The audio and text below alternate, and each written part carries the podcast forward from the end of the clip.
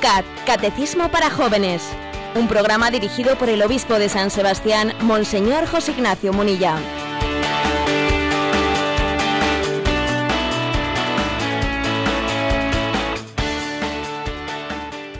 Buenos días, queridos amigos del Yucat. Sí, sí, de nuevo, estamos de vuelta, de nuevo en Radio María, comenzando con este nuevo mes.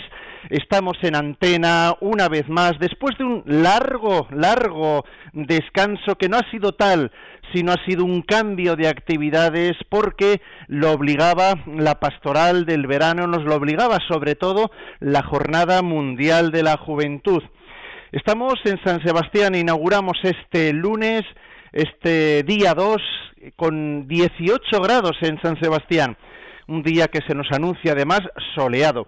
Mónica, buenos días por Madrid. ¿Cómo inauguramos este mes? Muy buenos días y bienvenidos. Y nada, pues inauguramos igual que San Sebastián con calorcito y cielo despejado, 18 grados ahora y se prevé que llegaremos a 32-33 ya hubiéramos firmado este, esta temperatura para todo el verano.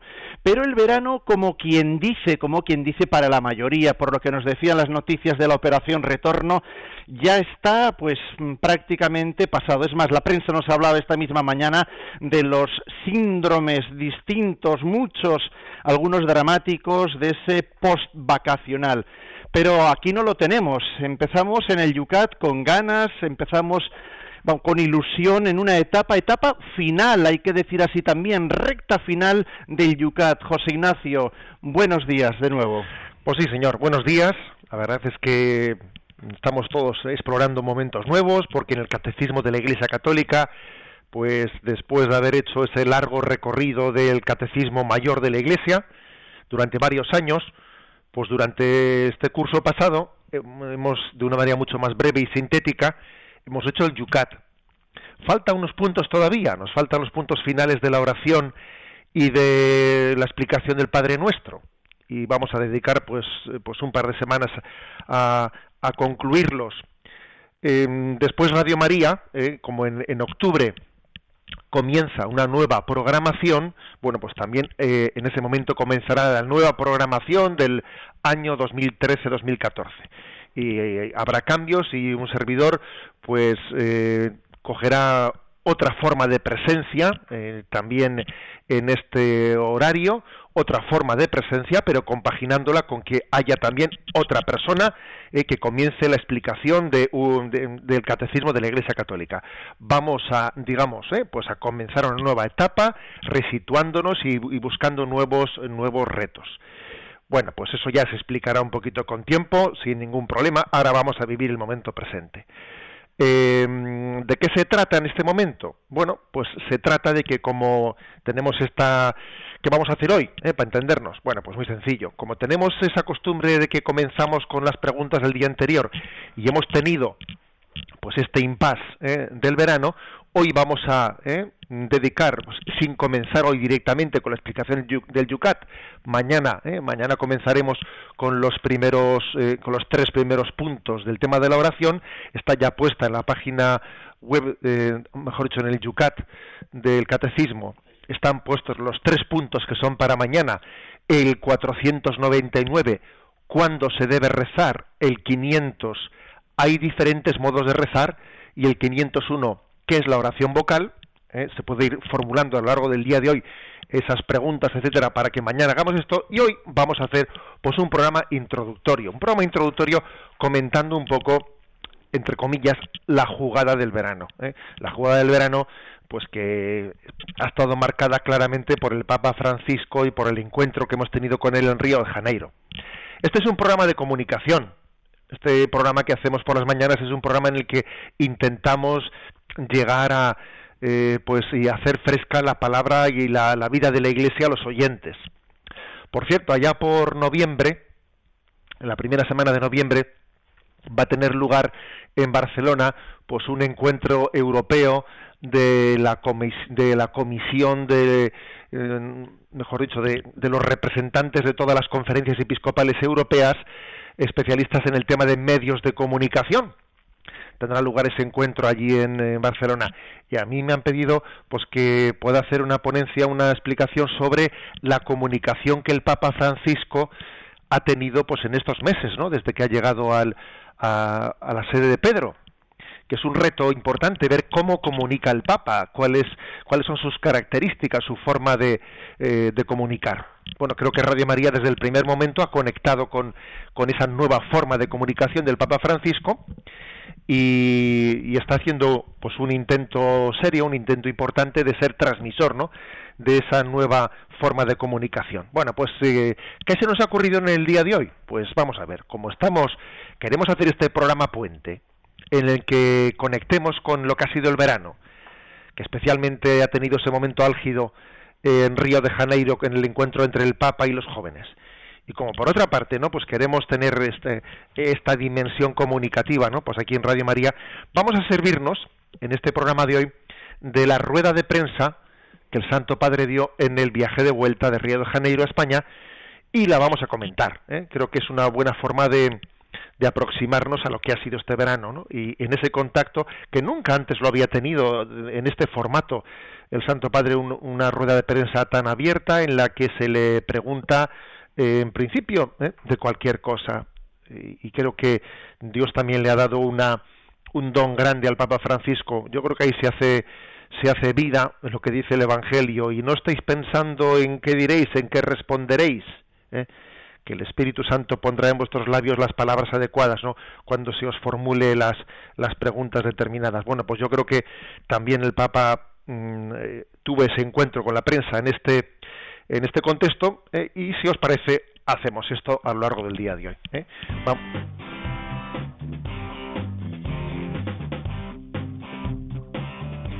Como este programa siempre ha querido ser así también interactivo, bueno, eh, pedimos disculpas, eh, estábamos anunciando ahí que esas son las preguntas que hoy íbamos a tratar y explicar y os estábamos invitando en las redes sociales a que hicierais vuestras preguntas sobre esos temas.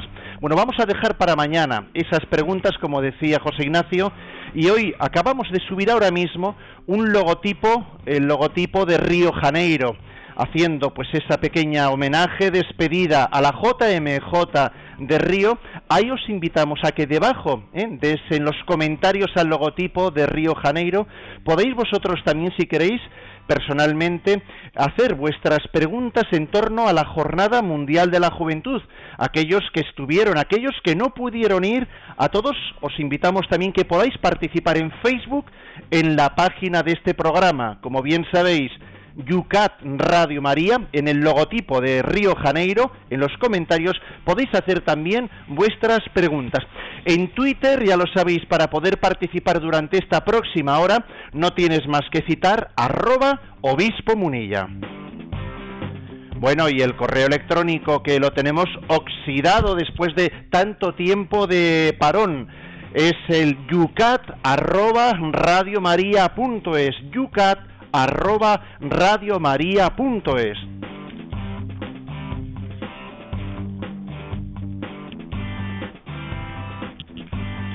Y sin más, José Ignacio, vamos a comenzar. Si te parece, yo hago de del padre Lombardi. Hacemos un poco así más interactiva la sesión de preguntas y respuestas que tuvo el Papa y nos vamos a meter en materia.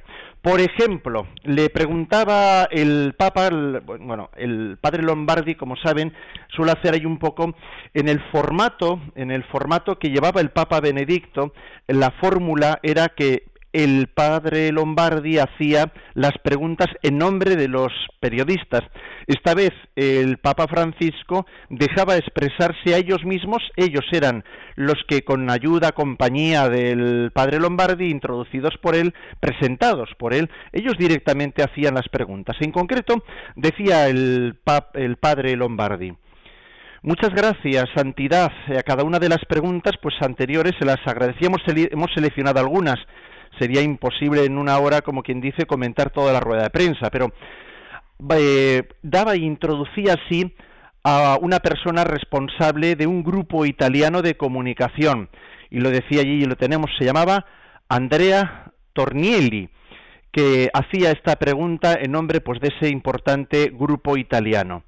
Y Andrea eh, planteaba esta pregunta al Papa. Santo Padre, tenía una pregunta tal vez un poco indiscreta, dice así. Ha dado la vuelta al mundo una fotografía en la que usted sube la escalerilla de un avión cuando veníamos llevando una cartera negra y se ha escrito artículos en todo el mundo que han comentado esa novedad. Sí, del Papa que sube. No se había visto, digamos, que el Papa subiera su equipaje en la mano. Se ha hecho incluso hipótesis sobre lo que contenía esa cartera negra.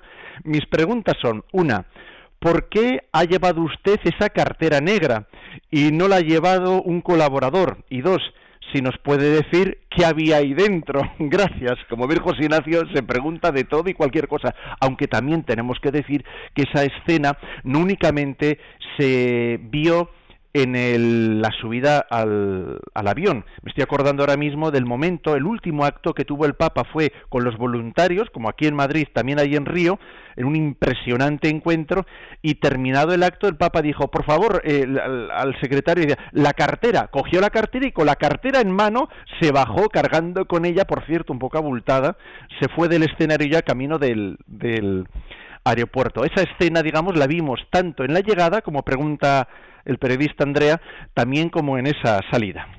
Bueno, el Papa responde de una manera muy simpática de la siguiente forma. No tenía la llave de la bomba atómica en la cartera, ¿eh? la llevaba porque siempre lo he hecho así. Cuando viajo la llevo y dentro tengo la maquinilla de afeitar, el breviario, la agenda, un libro para leer. Me he traído uno sobre Santa Teresita, de la que soy muy devoto. Siempre he llevado una cartera cuando viajo, es normal tenemos que ser normales.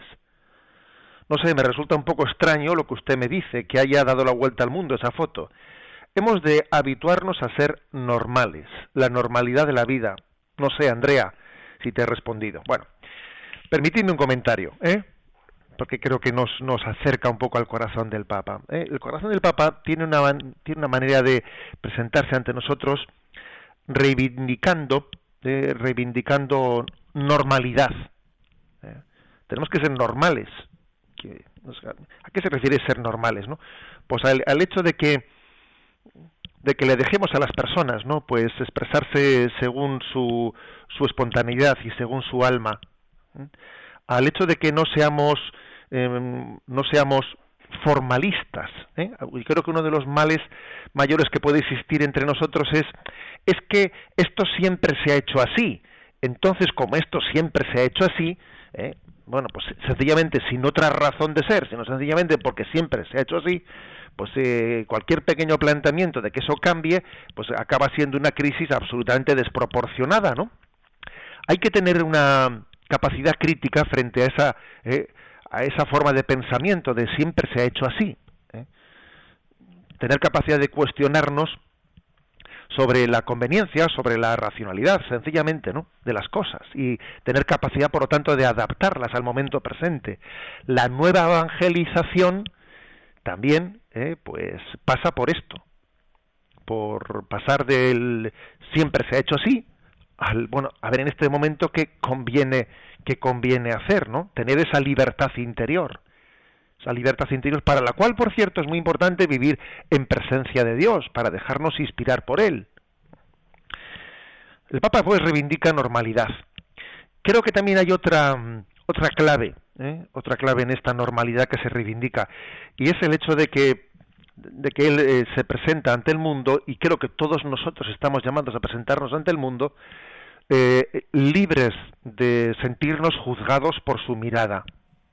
¿eh? Cuando alguien se presenta ante los demás y, siente un peso grandísimo de la mirada de los demás y se siente observado y se siente juzgado y qué estarán diciendo de mí si hago esto van a pensar esto si hago otro van a pensar lo otro es que claro al final uno dice socorro ¿eh? socorro bueno pues eh, esa, esa es la esta es la clave la clave está en que podamos actuar con con naturalidad. Y esa naturalidad solamente se puede alcanzar pues viviendo en presencia de Dios. Me habéis escuchado en este programa más de una vez esa expresión, ¿no? De ama como si nunca te hubiesen herido y baila baila como si nadie te estuviese mirando. Es que eso no tiene otro secreto que el de vivir en presencia de Dios. Y creo que y creo que esta es la clave, ¿no? De la manera en la eh, espontánea en la que el Papa se presenta se presenta ante el mundo. ¿eh? Creo que a veces la mejor técnica de comunicación es no tener técnica ninguna de comunicación. ¿eh? Así de claro. Es que es que cuando uno tiene que tener un asesor de imagen, mm, vamos mal. En el mundo, pues los políticos y digamos otros no, pues otras otros estratos sociales tienen sus técnicos de, de imagen y se estudia mucho antes antes de salir en escena se estudia mucho eh, pues saber cómo salgo, cómo visto, de qué manera me presento, se estudia tremendamente la imagen, ¿no? En la iglesia no tenemos tal cosa. A ver, eh, no, no, no, cuidamos esa imagen. Yo recuerdo, si me permitís una anécdota, que siendo obispo de Palencia, pues allí en aquella sociedad palentina, era costumbre pues que cuando llegaban las navidades, pues de cara a las televisiones locales se grababa pues una felicitación de Navidad, pues que una la grababa pues el alcalde, otra el presidente de la Diputación, otra pues el delegado del gobierno, y también se eh, en una sociedad aquella pues tan digamos de costumbres cristianas también se contaba con el obispo y al obispo también se le pedía grabar una felicitación de Navidad y luego pues durante las Navidades pues se proyectaban, ¿no? Era una costumbre. Y a mí me llamaba la atención ver que cuando venían los técnicos de televisivos a grabar esa, esa felicitación, solían decir, ¡jo, qué bien! Aquí en la, aquí la iglesia, eh, pues eh, terminamos enseguida, grabamos a la primera, ¿eh? a la primera, como salga. es decir, si sale, pues a ver, ha salido, ¿no? No voy a estar yo aquí haciendo varias grabaciones, varios cortes, a ver que si me, ha, si me ha salido la frase mejor en la anterior o en la siguiente, a ver, y me llamaba la atención ver como a los técnicos de televisión les llamaba la atención pues ver que, que la fórmula de expresión de la Iglesia no es una fórmula de expresión que, que tenga un culto a la imagen, a ver cómo ha quedado, a ver si, a ver si te queda bien o a ver si no te queda bien. ¿eh? O sea, no nos tiene que importar que esto me quede bien. ¿eh? No. Ojo que somos muy dados a esto. Que a veces yo, por ejemplo, cuando comienzo una ceremonia litúrgica, pues recuerdo haberle escuchado a un joven a un joven eh, de confirmación decirle al otro, en la sacristía estábamos, ¿no? A ver si todo nos, nos sale bien. Y yo le dije, oye, eso no lo digas, porque esto no es una obra de teatro en la que nos tenga que salir bien la representación. O sea, es que estamos con Dios, ¿sabes? Y todo es, o sea, no, no te preocupes de que eh, vas a tartamudear, no te preocupes de eso, o sea, tú sé libre, exprésate delante de Dios, no seamos normales. Y la única forma de ser normal es eh, vivir, hablar, actuar, entre comillas, en presencia de Dios y no ante los ojos de los demás, ¿no? Permitidme, pues, bueno, pues esta, esta reflexión que yo creo que eh, es una, una manera de comenzar la rueda de prensa en la que se adentra uno, eh, se adentra en lo que es la forma de comunicación ¿no? de, del Papa Francisco. Lo dejaremos así, en la normalidad, ¿eh? seamos normales. Ahora la palabra se la pasa el Papa, el padre Lombardi a una periodista portuguesa y se llama Aura mm, Miguel. Y le, Aura dice así, Santidad, Quisiera preguntarle por qué pide tan insistentemente, tan insistentemente que recen por usted. No es normal, dice así, como que un papa, que no es nada habitual, que esté siempre pidiendo oraciones, que recen por él. Y responde el papa, siempre lo he pedido. Cuando era sacerdote lo pedía, aunque no tan frecuentemente. Comencé a pedirlo con cierta frecuencia en la tarea de obispo porque siento que si el Señor no ayuda en este trabajo de ayudar al pueblo de Dios a ir adelante, uno no puede. De verdad, me considero limitado, con muchos problemas, incluso pecador, lo saben, y tengo que pedir esto. Me sale de dentro. También a la Virgen le pido que rece por mí al Señor. Es una costumbre, pero una costumbre que me sale del corazón y también de la necesidad que tengo por mi tarea. Siento que debo pedirlo. Bueno, esta es la respuesta del Papa Francisco, ¿eh? que también está retratando otro retrato. ¿eh? Y si la anterior era el retrato de la cartera, pues yo creo que aquí estamos hablando de otro tipo de retrato, que es el retrato interior. Es decir, ser consciente, ser, siendo consciente de que el Señor pues nos ha elegido como instrumento suyo, pues uno tiene, pues fijaros, ¿no? La capacidad de de presentarse con normalidad, con naturalidad, ¿no? delante de los demás. ¿Por qué? Pues porque es que sabe que si tuviese que hacer lo que hace, apoyándose en sus cualidades, pues inevitablemente estaría nerviosísimo. Vamos, ¿cómo no, cómo no vas a estar nervioso? ¿Cómo no vas a estar nervioso si está ahí el Papa eh, pues en un avión siendo juzgado, eh, pues en una rueda de prensa internacional?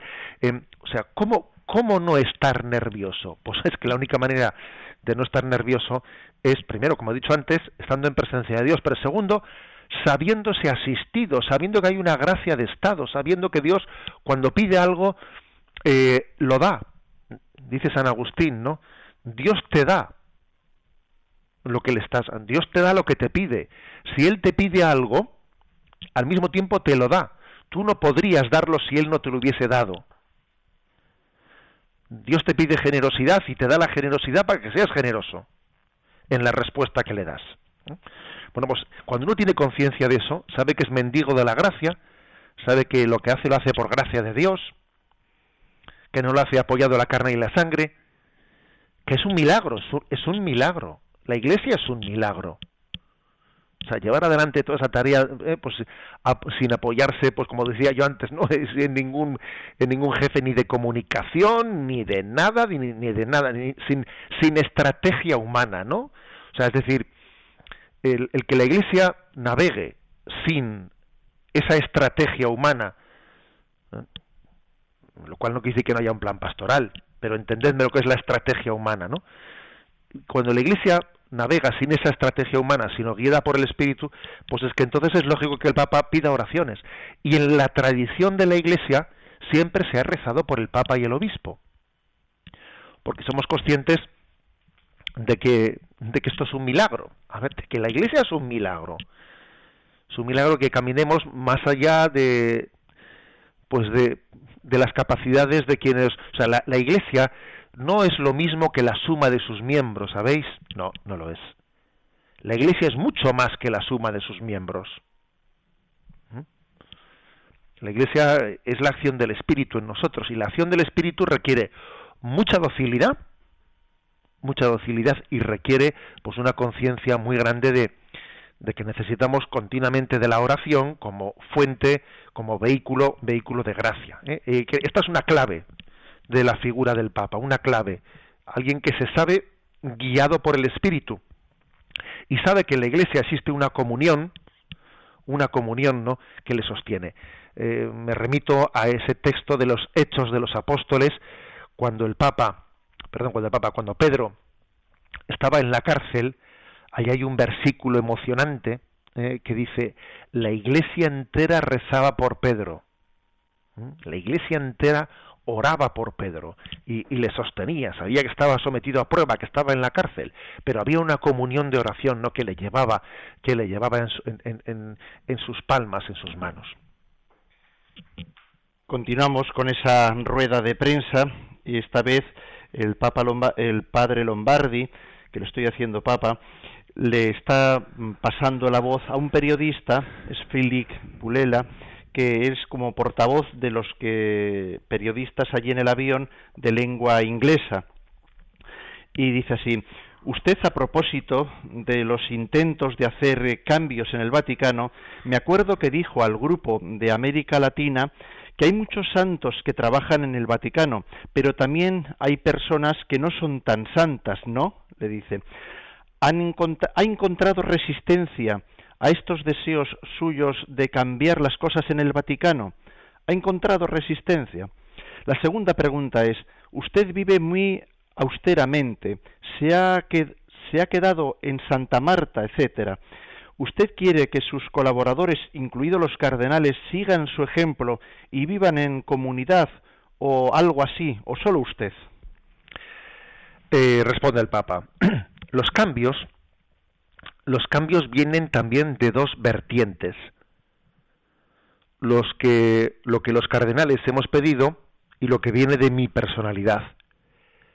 Usted habla del hecho de que yo me haya quedado en Santa Marta, pero es que yo no podría vivir solo en el palacio y no es lujoso. El apartamento pontificio no es tan lujoso. Es amplio, es grande, pero no es lujoso.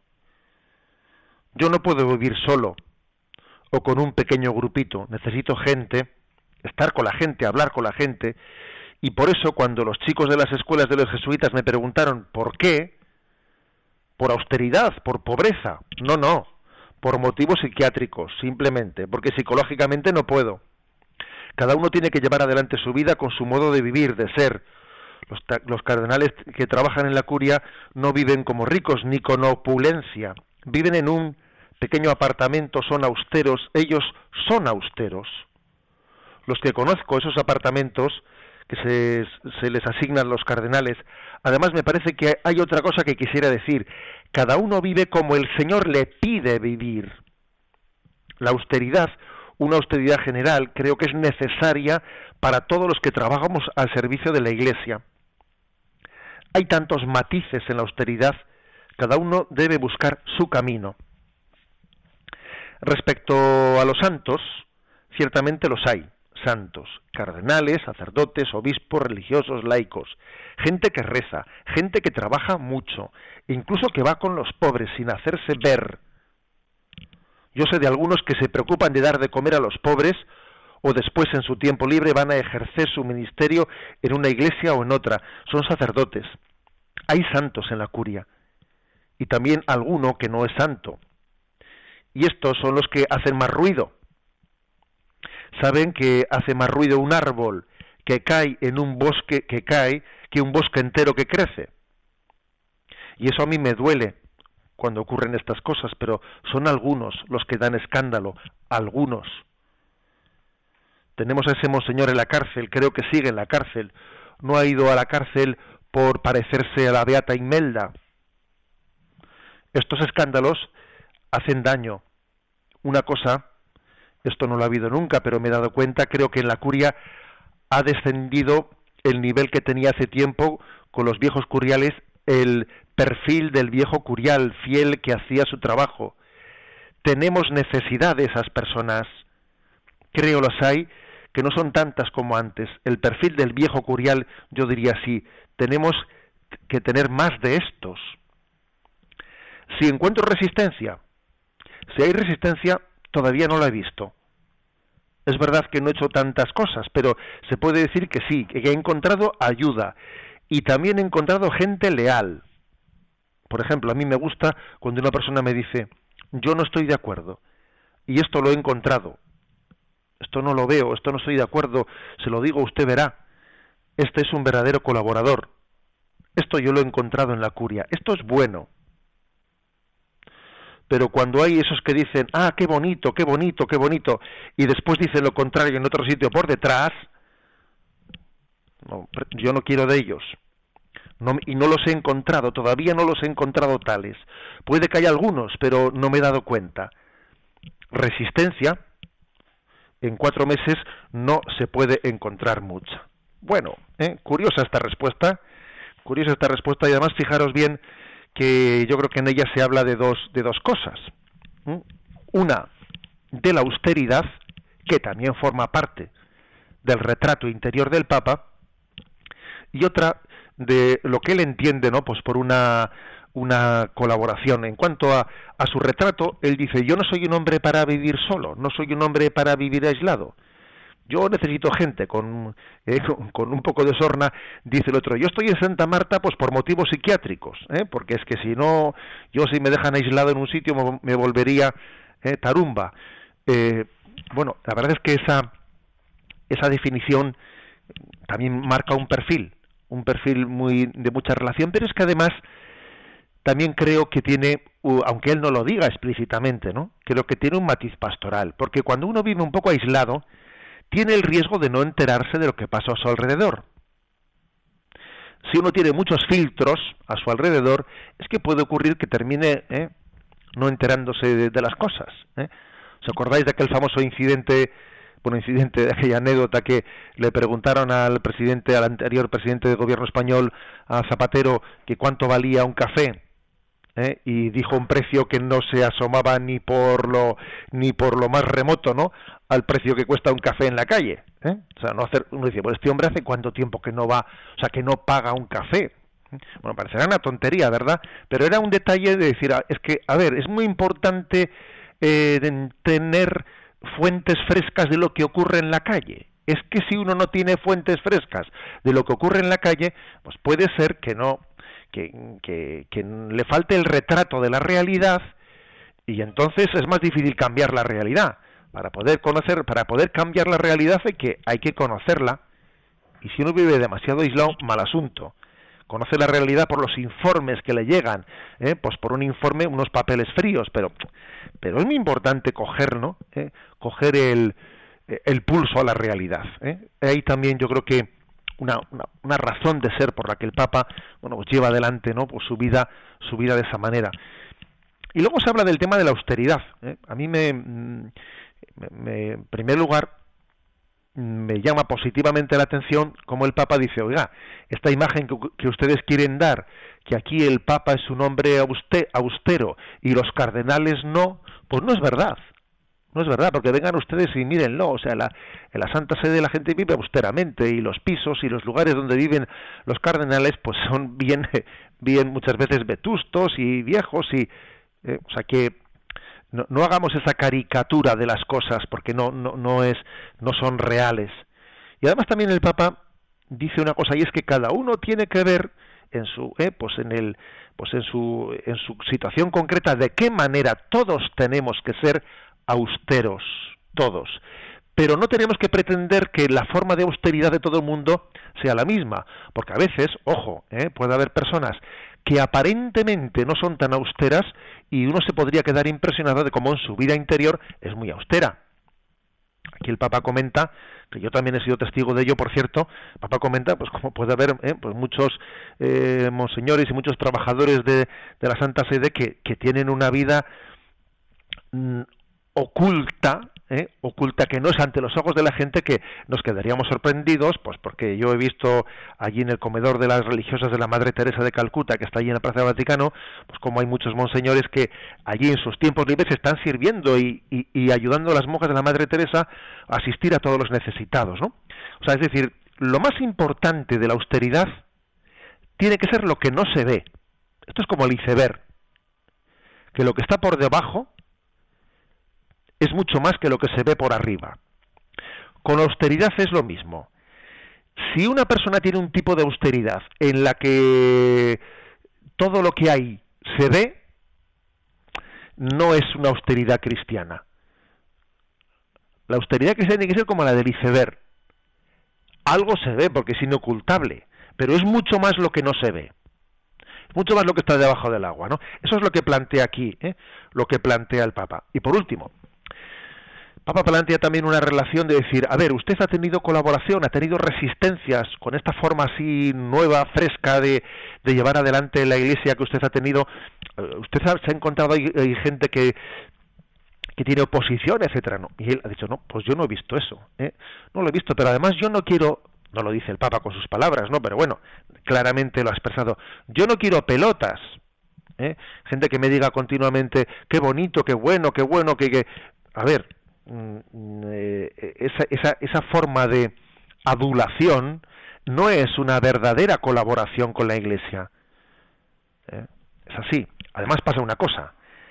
El que te adula luego suele ser el que te calumnia. Una persona que te está adulando luego, luego te está calumniando. ¿Mm? la clave está en tener, en tener un amor a la Iglesia y por responsabilidad a la Iglesia, pues ser capaz de decir, a ver, yo voy a decirle al Papa, mire, mm, esto no lo veo, sinceramente, creo que creo que esto esta decisión que usted plantea me parece que podría traer problemas. Yo le aconsejaría esto, usted verá, se lo encomiendo, etcétera.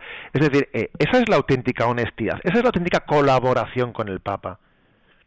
Con el Papa, con el obispo, con el sacerdote, con la familia, con, con el trabajo, etcétera, cada uno en su estado de vida, se colabora siendo honesto, actuando en conciencia, no diciendo a la otra persona lo que va a halagarle a sus oídos, no, sino diciendo lo que en conciencia vemos.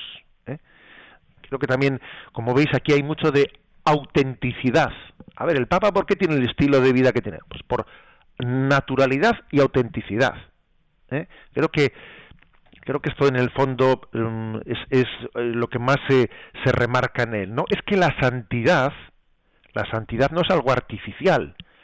La santidad es también la autenticidad del hombre, es la naturalidad. ¿eh? A veces no, no, nos parece que la santidad es una cosa rara, no, de raro nada. ¿eh? La santidad, al final, al final, lo más sublime coincide con lo más sencillo, con lo más auténtico, con lo más natural. Todo ello confluye, lo natural y lo, y lo sobrenatural. Y creo ¿no? que esta es una de las claves del estilo del Papa. Son las 8 y 36 minutos, 7 y 36 minutos en las Islas Canarias. Vamos a hacer un pequeño descanso musical en este retorno del Yucat que hoy en directo estamos aquí 2 de septiembre retomando después de este tiempo de verano. Estamos enseguida con todos vosotros. Twitter, bueno, ya son las nueve. Se trata de una quedada virtual para reflexionar conjuntamente sobre los nuevos medios para anunciar el Evangelio. Una iniciativa de emisión creada por los religiosos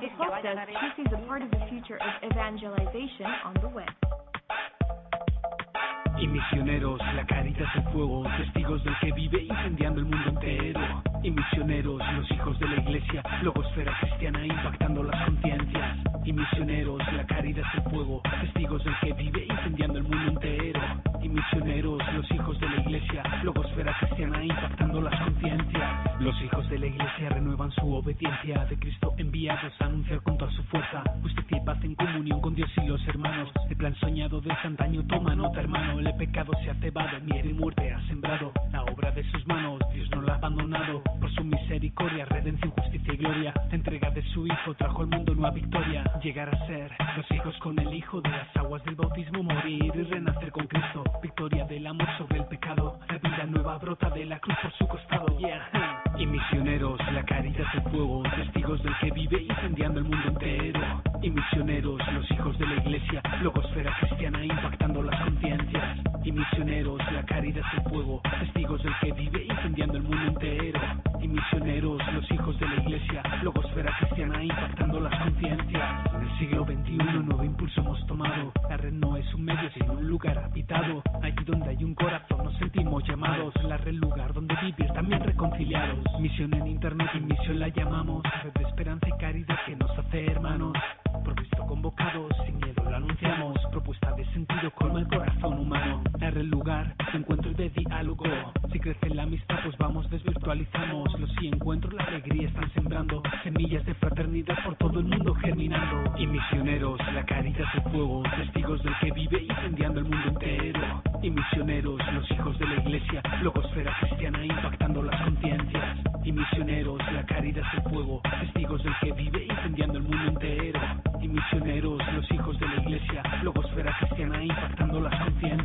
Los hijos de la iglesia, misioneros enviados. Ya sea en la universidad, en Twitter o el trabajo. Su vida entera habla de quién les ha salvado. Ser misionero no es opción, es nuestro ser cristiano. El Papa se ha sumado, Pontifex ha creado. Y misionero puedes ser si quieres, soy hermano. Síguenos, te enseñamos. Facebook, Twitter estamos. Y misión.org camina a nuestro lado.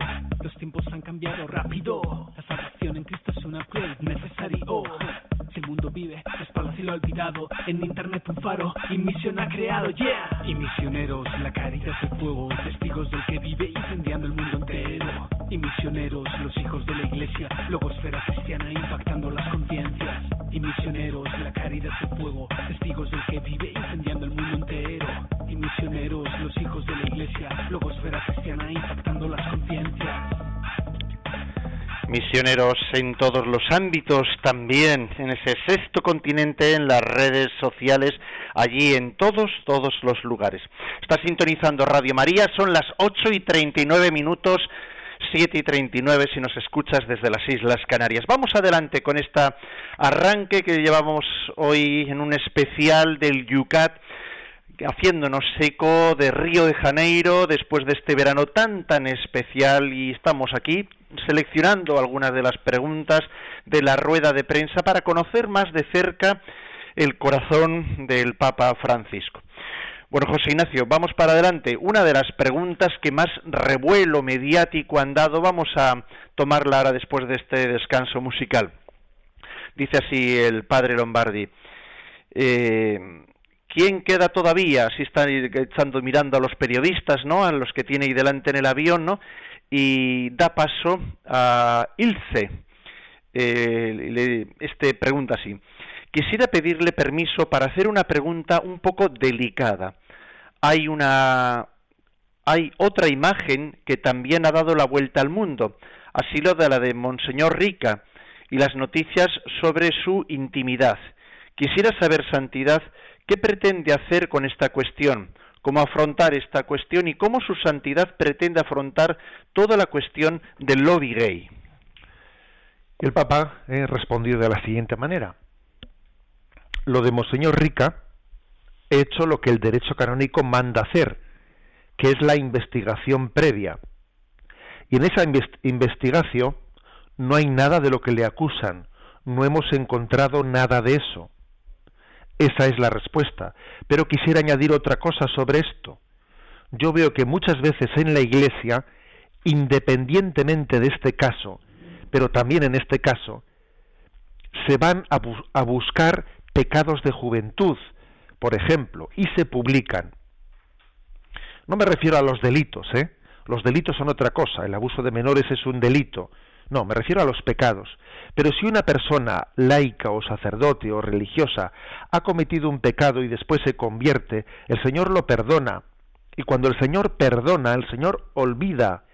Y esto para nuestra vida es importante. Cuando vamos a, a confesarnos y decimos de verdad, he pecado en esto, el Señor olvida y nosotros no tenemos derecho a no olvidar porque corremos el riesgo de que el Señor no se olvida de nuestro pecado. Es un peligro este. Esto es importante, una teología del pecado. Muchas veces pienso en San Pedro, cometió uno de los peores pecados, renegar de Cristo. Y con este pecado lo hicieron papa. Tenemos que pensarlo bien. Pero volviendo a su pregunta más concreta, en este caso he realizado una investigación previa y no hemos encontrado nada. Esa es la primera pregunta. Además, usted ha hablado del lobby gay. Bien, se escribe mucho del lobby gay. Todavía no he encontrado quien me enseñe un carnet de identidad que diga gay en el Vaticano. Dicen que los hay. Creo que cuando uno se encuentra con una persona así, debe distinguir el hecho de ser una persona gay del hecho de hacer un lobby. Porque ningún lobby es bueno, son malos. Si una persona es gay y busca al Señor, y tiene buena voluntad, ¿quién soy yo para juzgarla?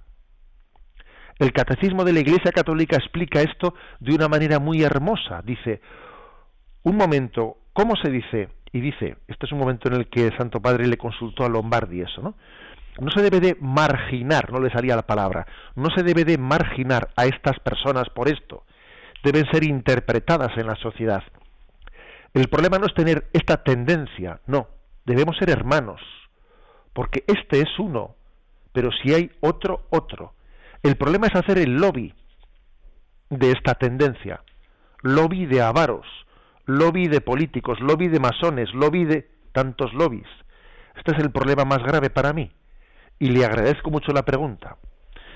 Bueno, como veis, yo creo que es verdaderamente novedoso que el Papa sea capaz de responder en directo a la pregunta libremente que le haga ¿eh? pues un periodista, más que esta pregunta no estaba ni preanotada, y que le hable tan claro. Le dice, mire usted, con respecto a, fulanito de tal, del cual usted me habla, eh, se han hecho acusaciones falsas. Hemos hecho una investigación y de, lo que se ha dicho no hay nada, son calumnias. Ahora, vamos a hablar de otras cuestiones.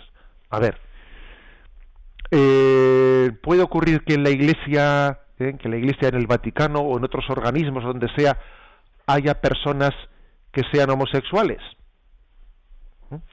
Y dice el Santo Padre, a ver, vamos a distinguir las cosas. Una cosa es que haya personas que, que tengan tendencias homosexuales y otra cosa es que haya personas que estén metidos en, en, que no solo sean, ¿no? que tengan tendencias homosexuales, sino que participen en estrategias de movimientos, ¿eh? de movimientos gay. Esto lógicamente, pues no, no, no podemos admitirlo. No podemos admitir que algo, alguien dentro de la Iglesia esté dentro de un dentro de un lobby gay que intente introducir la ideología de género y intenta, pues obviamente eso no es admisible. Pero dice el Santo Padre, ¿no? Y esta frase eh, dio mucho que hablar, ¿eh? pero dice literalmente, si una persona es gay, o sea, tiene tendencias homosexuales, y busca al Señor y tiene buena voluntad, ¿quién soy yo para juzgarla? Es decir, si un gay, si una persona homosexual busca al Señor e intenta vivir en castidad y lucha por la castidad como todo hijo de vecino, ¿quién somos nosotros para juzgarla? ¿Es que acaso no puede estar sirviendo la iglesia? ¿Es que acaso no puede? ¿Mm? Esa es, eh, la respuesta clara que da el Papa. Es decir, que el tener una tendencia homosexual no es, no es motivo objeto de pecado. No tiene por qué serlo. ¿eh? Alguien puede tener una tendencia homosexual sin tener en ello culpa, sin ser culpable de ello. Y puede ser santo, hablando en plata. ¿eh? Puede ser santo. Yo tuve recientemente pues una entrevista ¿no? en un medio de comunicación aquí del País Vasco y me acuerdo que el periodista miraba con los ojos como platos cuando yo le decía, a ver, que es que las personas con tendencia homosexual pueden ser santas, no solamente pueden como hipótesis, no, es que están llamadas a serlo, es que es su vocación como la de todo el hijo de vecino. ¿Eh?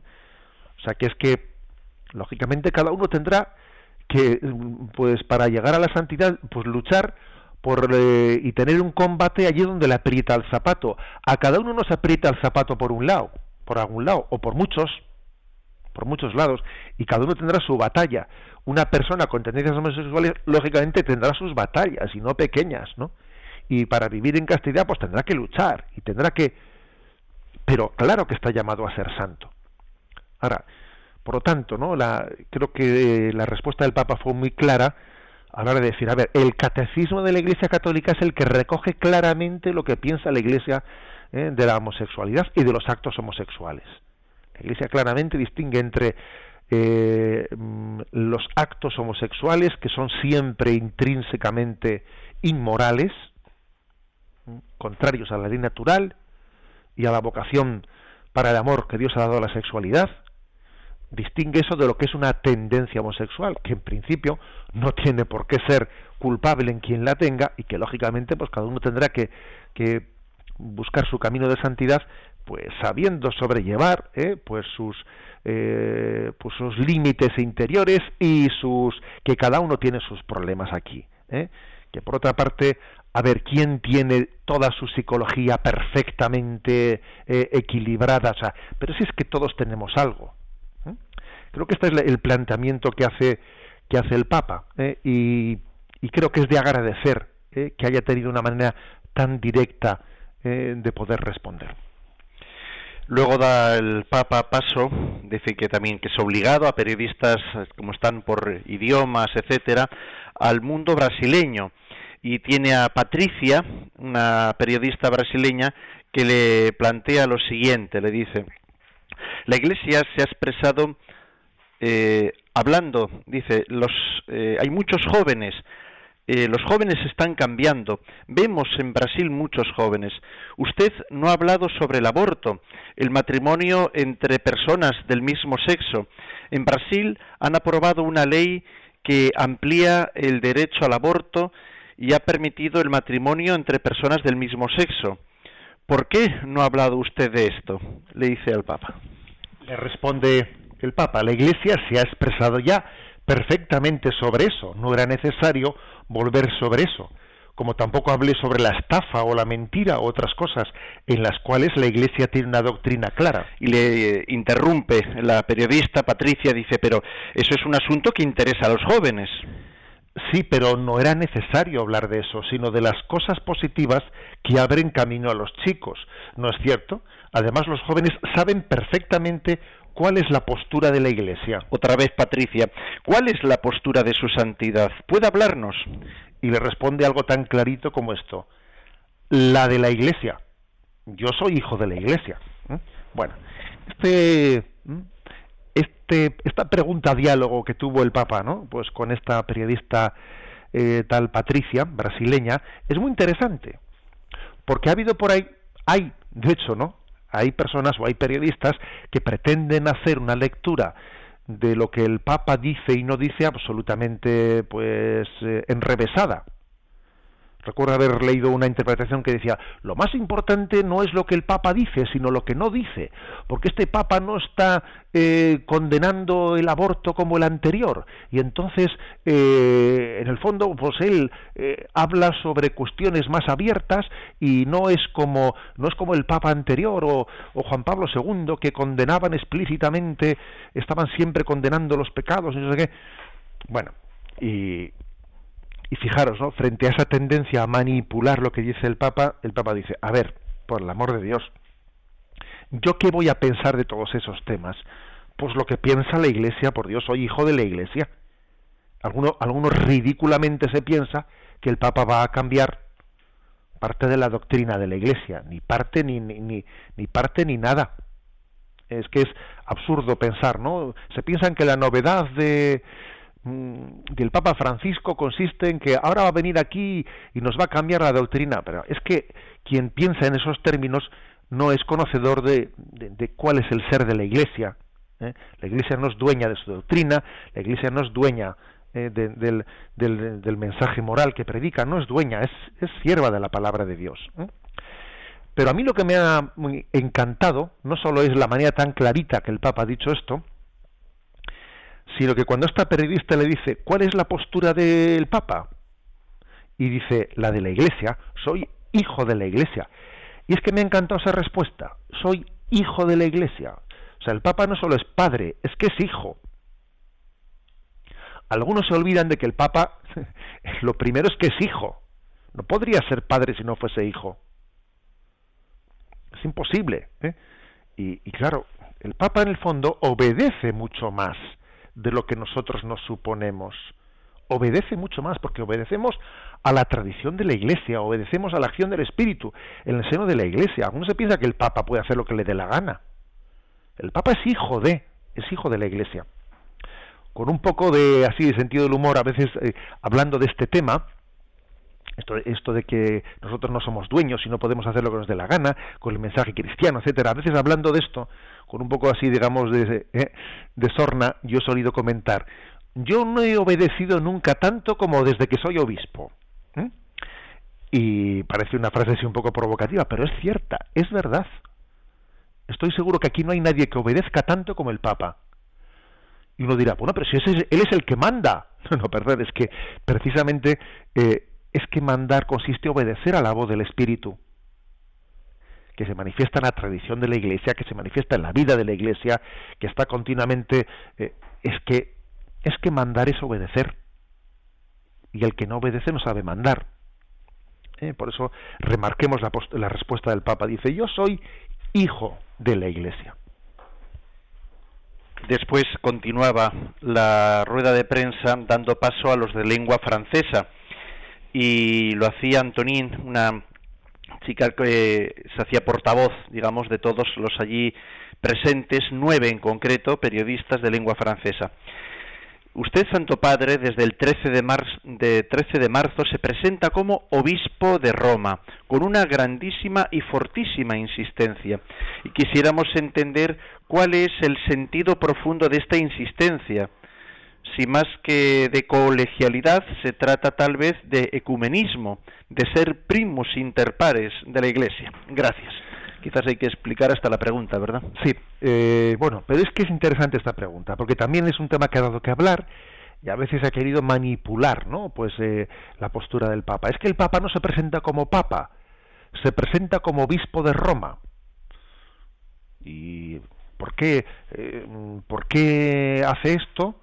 ¿Por qué no es obispo? O sea, si él no se considera papa, si se considera obispo de Roma, o sea, y detrás de eso está la postura de, de la eclesiología de los ortodoxos que dicen que el obispo de, o sea, que el papa es solamente el primus inter pares, es decir, es el primero entre iguales, pero que él es en el fondo un obispo más ¿eh? y no tiene un don del espíritu superior al resto de los obispos. Eso es un poco una teoría, la teoría conciliarista, ¿eh? detrás de la cual también está, pues digamos, el mundo ortodoxo, eh, que vienen a decir que el Papa es primus inter pares. Algunos han dicho, no, es que el Papa piensa de esa manera, porque fíjate, él se hace llamar eh, obispo de Roma y no se hace llamar Papa. fijaros qué respuesta da el Papa. Sí, en esto no se debe de ir más allá de lo que se dice. El Papa es obispo, obispo de Roma, y porque es obispo de Roma, es sucesor de Pedro y vicario de Cristo.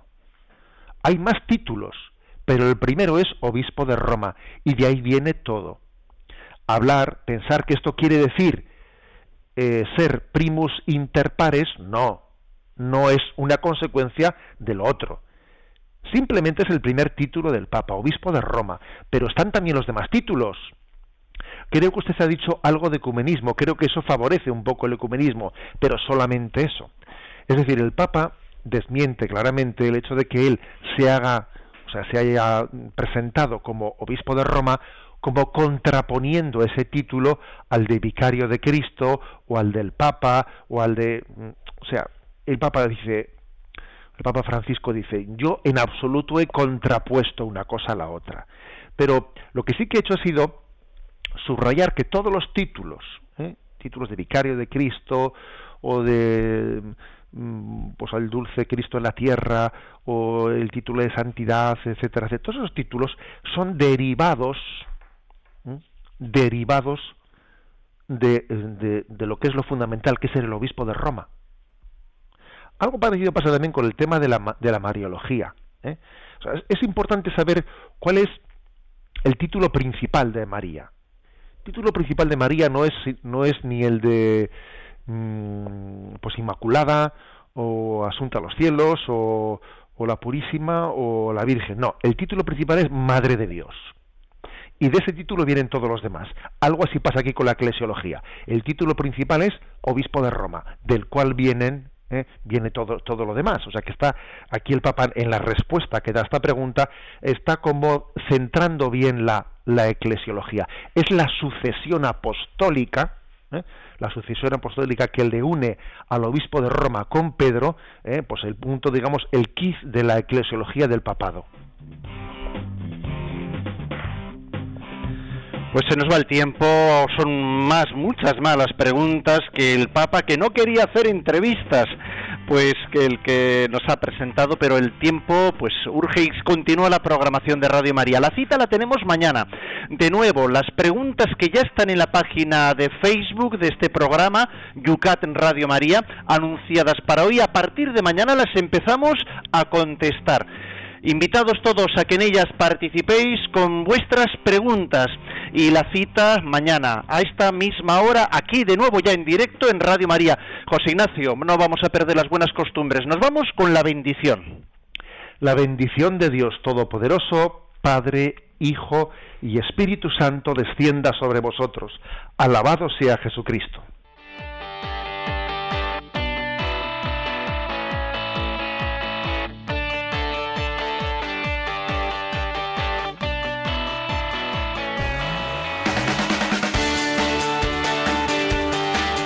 Y así finaliza en Radio María Yucat, un programa dirigido por el obispo de San Sebastián, Monseñor José Ignacio Monilla.